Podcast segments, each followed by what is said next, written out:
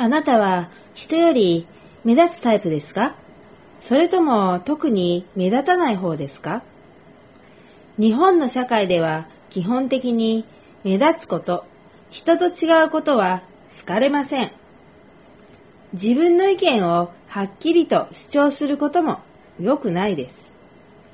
ですので、本心ではノーと思っていても、周りの人に合わせてイエスと言ったりします。だから外国の人はよく日本人は何を考えているのかわからないと言います。私は日本育ちの純粋な日本人ですが、日本人が何を考えているのかわからないことがよくあります。私は言いたい意見がたくさんあるので言いますけど、人によっては、何この人、個性が強すぎて変という顔をされることもあります。残念です。しかし、もちろん、すべての日本人が嫌な顔をするわけではありません。意見を出し合い、議論を交わすのが好きな人もたくさんいます。そういう人に会うとほっとします。